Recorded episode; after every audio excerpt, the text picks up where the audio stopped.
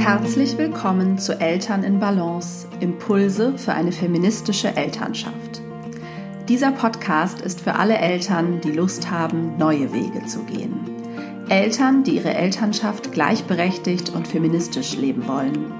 Eltern, die wirklich gemeinsam Vereinbarkeit gestalten und zusammen die Verantwortung für alle Arbeiten innerhalb des Paar- und Familienlebens übernehmen möchten.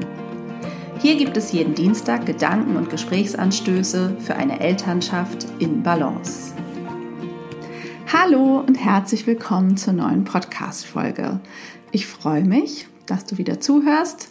Diese Woche geht es um den Mental Load. Die Mental Load heißt es übrigens. Ich lerne das selber noch um. Und zwar Mental Load Deluxe Kindergeburtstag. Sozusagen der Endgegner gegenüber äh, den alltäglichen Mental Load Lasten vieler Eltern und vor allen Dingen vieler Mütter. Und ich möchte euch in dieser Folge mal das Thema Mental Load am Beispiel des Kindergeburtstags näher bringen. Ähm, die Idee hatte ich, als wir unseren letzten Kindergeburtstag geplant und organisiert haben. Das war Ende Februar. Da wollte ich diese Folge eigentlich direkt machen ähm, und habe mir dann einfach ein paar Notizen gemacht, äh, um das Aktuelle nicht zu vergessen. Und ja, glaube, es ist ein gutes Beispiel, um zu verstehen, wie man Aufgaben wirklich gleichberechtigt verteilen kann anhand so eines Extra-Projekts. Ja, die Mental Load sind ja die Summe aller unsichtbaren To-Dos, die gedacht werden müssen, bevor man in der Regel die eigentliche Aufgabe machen kann oder die sich um eine Aufgabe ranken, oft auch die Vorbereitung eben von Aufgaben, die man womöglich auch delegiert.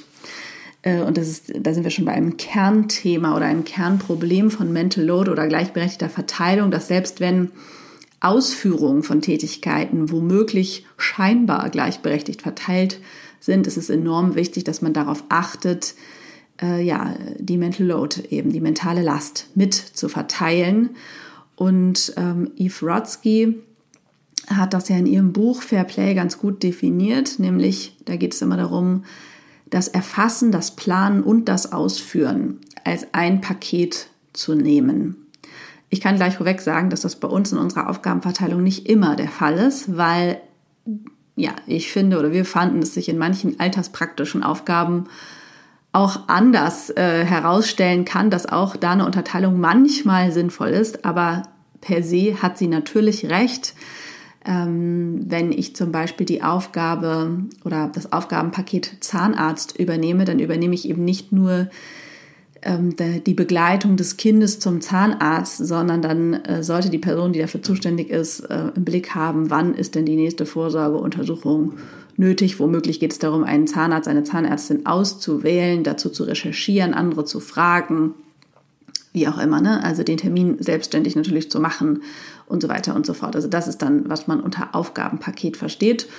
Und ihr werdet gleich am Beispiel des Kindergeburtstags sehen, ähm, wie das gemeint ist. Man könnte natürlich auch sagen, Kindergeburtstag als Gesamtpaket plus Mental Load. Here you go, viel Spaß, macht einer, wenn es überhaupt ähm, ein Paar betrifft. Man, äh, es kann ja auch sein, dass wenn man alleinerziehend ist, dass man das alles alleine organisiert. Aber auch dann ist natürlich die Frage, wie kann man sich Unterstützung holen und einzelne Aufgaben äh, abgeben. Und zwar eben nicht nur die Umsetzung, sondern eben die Erfassung, die Planung und die Ausführung.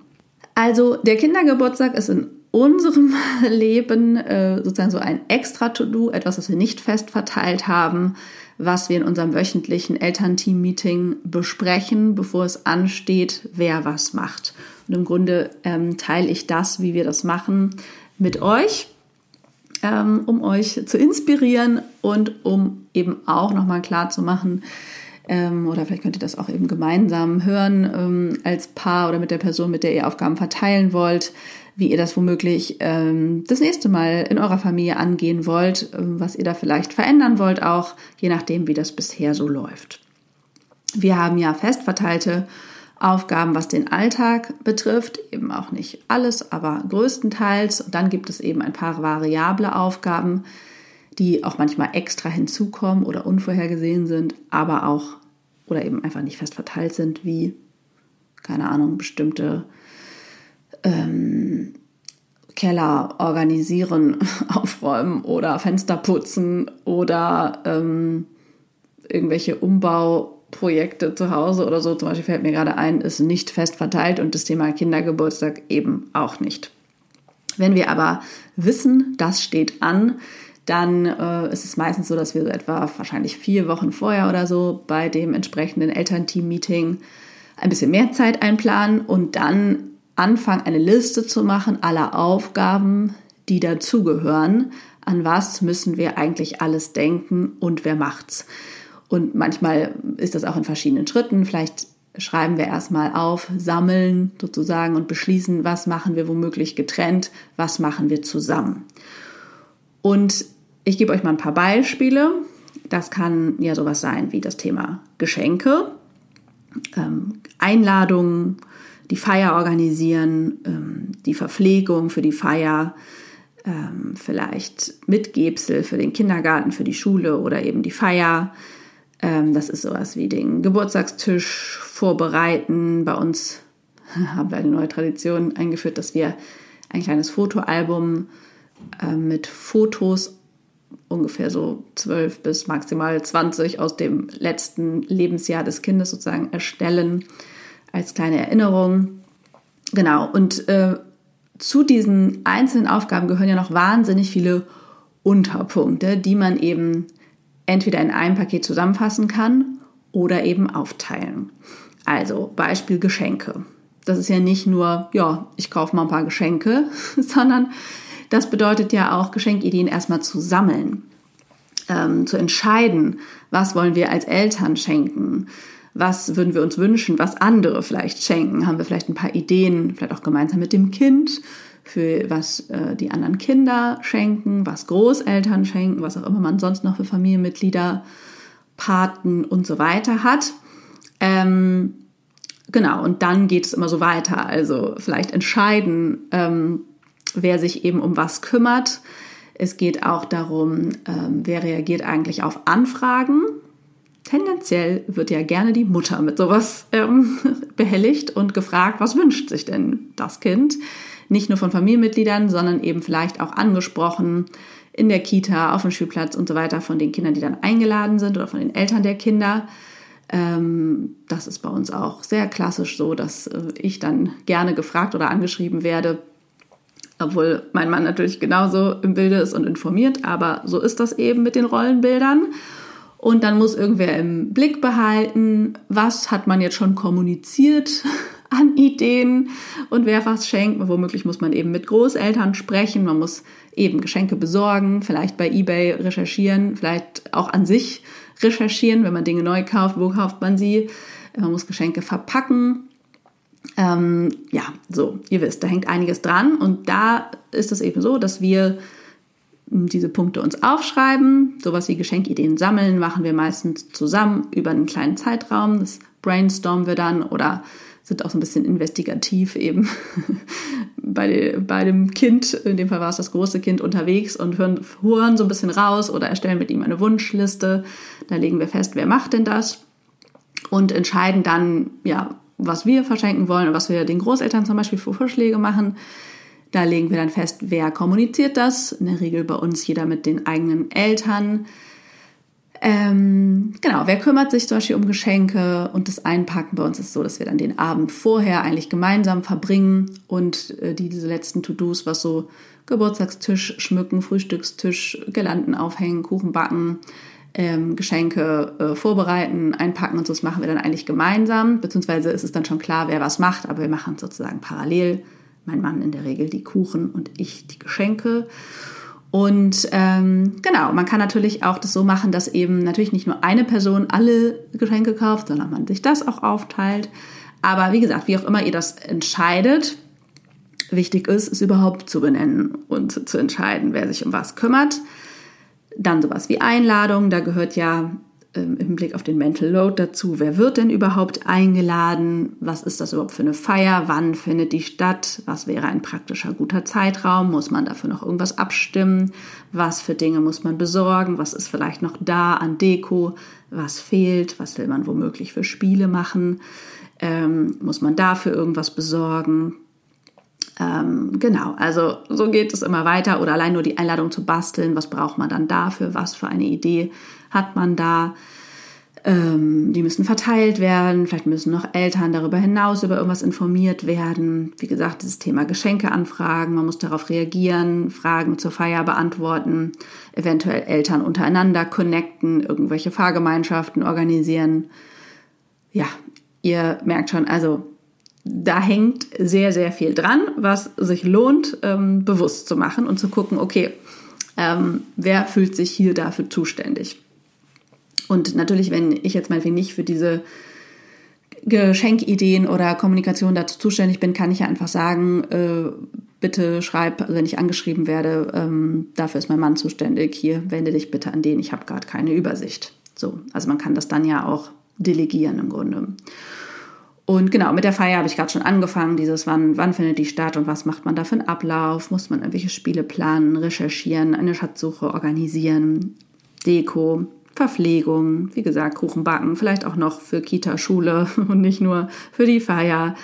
Welche Zutaten braucht man dafür? Welches Rezept? Was muss besorgt werden? Brauche ich eine andere Form? Wann backe ich den Kuchen? Brauche ich da irgendeinen Vorlauf? Da haben wir dieses Jahr auch einiges an Erfahrung mitgesammelt.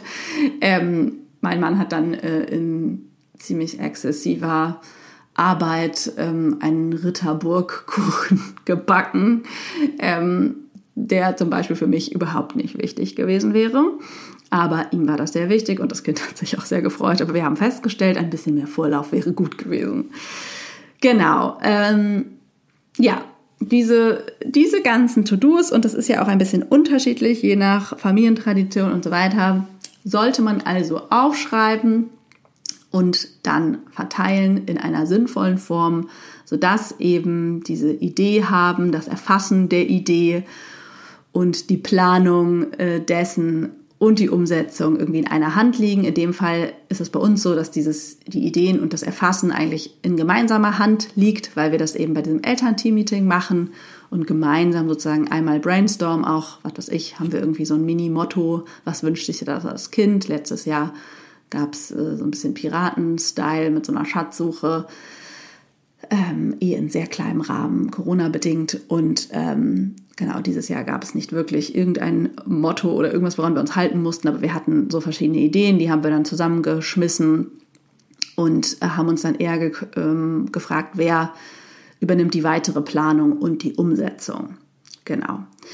Und das kann ich wirklich sehr, sehr empfehlen, weil das ist ja wirklich ein ziemliches extra Ding zum normalen Alltag. Mit Weihnachten geht einem das ja vielleicht auch ein bisschen so. Ähm, genau, und es kann auch eben ja noch weitere Schleifen drehen, sowas wie weitere Feiern mit Familienmitgliedern. Wer muss dafür eingeladen werden? Und so weiter und so fort. Ähm, Gibt es vielleicht auch irgendeine Art Nachbereitung, also ähm, das Aufräumen zum Beispiel so einer Feier, äh, dann sich hinterher vielleicht bedanken, ähm, stellvertretend für das Kind ähm, und allein die emotionale Begleitung des Kindes, teilweise vorher, während des Geburtstages oder dieser Feier, ähm, ist ja auch schon ähm, ja meistens ganz schöne Arbeit und braucht Aufmerksamkeit. Und auch das im Blick zu haben, auch hat man genug Ressourcen für die Feier, braucht man vielleicht noch Unterstützung. Wir haben uns dann meine Mutter noch organisiert, die sich um das kleine Kind äh, derweil gekümmert hat. Ähm, ja, so, ne, da gibt es einfach vieles zu bedenken, sodass das entspannt oder einigermaßen entspannt für alle ablaufen kann. Ja, vor allen Dingen, um eben den Druck zu nehmen. Das ist jetzt ähm, das, worauf ich jetzt ein bisschen eingehen möchte dass man sich einfach nochmal bewusst macht, ähm, wie geht es mir eigentlich im Hinblick auf diesen Tag, was ist mir da wichtig. Das ist eben auch was, was man bei diesem Elternteam-Meeting gut besprechen kann. Es lohnt sich, in den Austausch darüber zu kommen, auch über Kindheitserinnerungen zum Beispiel. Mm, also je nachdem, wie alt eure Kinder sind, ähm, fangt ihr sozusagen an, Erfahrungen im Hinblick auf Kindergeburtstage zu sammeln. Und da gibt es ja auch so ein paar Traditionen vielleicht, die sich etablieren oder irgendwas, was was es immer gibt, eine bestimmte Kerze, eine Krone, eine bestimmte Girlande, ein bestimmtes Lied oder Kuchen. Ich glaube, weil das so emotional ein sehr aufgeladener Tag ist, ähm, gibt es natürlich auch gerne Konflikte um diesen Tag, auch im Hinblick auf die Organisation. Und da hilft es natürlich rechtzeitig zu besprechen, was ist mir wichtig. Also zum Beispiel ist es ähm, vielleicht ganz wichtig, die Geschenke auf eine bestimmte Art und Weise oder besonders schön einzupacken zu dekorieren ähm, oder eben den Kuchen auf eine bestimmte Art und Weise zu backen oder einen bestimmten Kuchen zu backen. Also vielleicht ist es auch das Lied, das gesungen wird oder wie das am Morgen abläuft. Ähm, also sich das vorher nochmal bewusst zu machen, was macht ihr eigentlich für euch und weil es euch wichtig ist und auch eure Erinnerungen einfach ehrt. Ähm, also man darf ja auch nicht vergessen, es ist der Tag, an dem euer Kind geboren wurde. Das ist natürlich für beide Eltern von Bedeutung und manchmal vielleicht aber für die Mutter, die diese Geburt ja wahrscheinlich noch intensiver erlebt hat, ähm, noch bedeutsamer. Und da einfach auch ähm, ja sensibel mit zu sein und natürlich eben auch mit den eigenen Erinnerungen. Und die kann natürlich bei Vater und Mutter ähm, ganz verschieden sein oder was die Bedeutung des Kindergeburtstags in der eigenen Kindheit eben hatte. Ähm, ja, sich da bewusst zu machen, wie gesagt, was möchte ich hier unbedingt umsetzen und auch, was fällt mir leicht. Also bei uns ist das durchaus so, dass mein Mann eben ähm, leichter sich so eine Schatzsuche ausdenken kann oder leichter einen Kuchen backt mit sehr viel Hingabe und äh, das sind nicht so meine Dinge. Ich kümmere mich dann da zum Beispiel eher um Geschenke oder Deko ähm, oder auch sowas wie Absprachen äh, mit den anderen Eltern. Mm, und ähm, ja, da zu wissen, was wollen wir da und auch zu respektieren, wie was jedem äh, der Elternteile, ähm, wenn es nun mal zwei sind, äh, wichtig ist und dann eben zu schauen, okay, wenn dir das wichtig ist, dass es diesen bestimmten Kuchen gibt, mach du das doch, sonst könnten wir auch einen kaufen. Oder zu sehen, ähm, ja, selbst äh, vielleicht, wenn es dir so wichtig ist, wie kann ich dich dann dabei unterstützen? Äh, wie gesagt, auch da sollte man aber vielleicht auch bedenken, dass man eben auch diese Planung und die Umsetzung schon auch als ein Paket verteilt, ähm, damit es da auch nicht zu Missverständnissen oder unnötigen Absprachen kommen muss. Ja, und das alles in Summe reduziert den Mental Load dann doch deutlich. Also natürlich ist es schon mal ein Riesenunterschied, ob das jetzt sich eine Person federführend kümmert und dann einzelne Aufgaben irgendwie delegiert. An wen auch immer, ähm, ist es ja dennoch wirklich ein riesen Mental Load, was so einen Kindergeburtstag betrifft. Also das an sich schon mal zu teilen, ähm, entlastet natürlich ungemein. Und insgesamt überhaupt noch mal eine Bilanz zu ziehen, was von den Dingen, die wir da so machen, wollen wir überhaupt machen, weil diese bewusste Entscheidung führt natürlich dazu, dass vielleicht auch was wegfällt oder vielleicht kommt auch was hinzu, weil ihr feststellt, oh, das ist mir eigentlich wirklich wichtig, aber dann wird der Mental Load sich wahrscheinlich auch nicht so unangenehm anfühlen, weil also natürlich kann sich Mental Load an sich schon unangenehm anfühlen, auch für Dinge, die man gerne tut. Ähm, aber wenn man da nochmal bewusst drauf guckt und sie, also sich entscheidet, was will ich davon wirklich tun, ist es schon eine andere Nummer. Dann hat man mehr Begeisterung für die Dinge, die man da tut, ob man sie eben für sich tut oder für das Kind. Natürlich spielt das auch eine Rolle. Ne? Was wünscht sich das Kind eigentlich und was davon sind wir oder bin ich bereit umzusetzen? Und ja, woran habe ich da eigentlich konkret Freude? Aus welchen Gründen? Und an sich ist es natürlich ein schönes Gefühl, so einen Tag als Team zu feiern. Also wie gesagt, es ist ja nun mal der Geburtstag, die vielleicht Geburtsstunde eures ersten Kindes und damit eures Elternseins. Aber natürlich ist das bei jedem Kind etwas Besonderes. Und ähm, deswegen glaube ich, ist es besonders stärkend, den Mental Load zu diesem Tag auch wirklich gerecht zu teilen und gemeinschaftlich für diese Feier zuständig zu sein, in welchem Umfang sie auch immer stattfindet. Und ja, durch diesen Prozess im Grunde gemeinsam zu gehen. Und es kann ein guter, ein guter Anfang auch manchmal sein, an diesen Projekten, so nenne ich sie mal, äh, Ostern steht ja auch vor der Tür. Jetzt ist es vielleicht fast zu spät für die Planung, aber ähm, vielleicht auch nicht. Ähm, ja, also da zu sehen, wenn wir das als Team hinkriegen, wenn uns das als Team gelingt, was können wir da eigentlich übertragen, auch auf die dauerhafte Verteilung von Aufgaben und ähm, dem Mental Load, der ja letztendlich in in einer verantwortungsvollen Aufgabenverteilung drinsteckt. Also ich unterscheide da gar nicht so krass, weil für mich eben diese drei Schritte ähm, dazugehören, wenn ich ähm, von Aufgabenverteilung spreche. Also es geht ja immer darum, Verantwortung wirklich zu übernehmen. Dann reduziert sich auch der Mental Load oder teilt er sich zumindest neu auf. Wenn ich wirklich die Verantwortung für eine Aufgabe übernehme, übernehme ich eben auch an das Mitdenken und alles, was dazugehört. Ich hoffe wie immer, das war inspirierend ähm, für euch zu hören und ihr könnt da ein bisschen was rausziehen, wie ihr die nächsten Kindergeburtstage planen äh, und die entsprechenden Aufgaben verteilen wollt.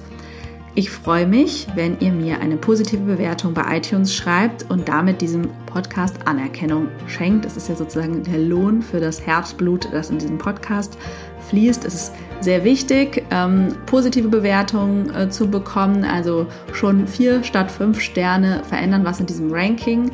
Ihr könnt die fünf Sterne nicht nur bei iTunes vergeben, sondern mittlerweile auch bei Spotify. Einen Bewertungstext könnt ihr nur bei iTunes schreiben. Ähm, bitte, bitte tut das, wenn ihr diesen Podcast gerne hört. Teilt den Podcast mit anderen Eltern, die ihr kennt. Abonniert den Podcast unbedingt und unterstützt mich damit, das Thema der gleichberechtigten Elternschaft zu verbreiten und mehr Menschen zu inspirieren, ähm, ja, als Elternteam gemeinsam sozusagen loszugehen. Und gerne könnt ihr auch unter dem Post zur Folge bei Instagram kommentieren. Liked bitte unbedingt auch die Post ähm, zur Podcast-Folge bei Instagram, falls ihr da seid. Äh, mir fällt auf, dass die Podcast-Folgen immer sehr wenig oder die Posts dazu sehr wenig geliked werden. Viel, viel weniger als andere Texte. Da, ähm, ja, ich verstehe nicht so ganz, woran das liegt. Also, das wäre schön, wenn ihr äh, mir Danke sagen wollt. Und ansonsten sage ich danke fürs Zuhören. Ich wünsche euch eine wunderbare Woche, ähm, schöne Ostern, falls ihr das feiert und möglichst eine sonnige, fröhliche Zeit. Alles Liebe.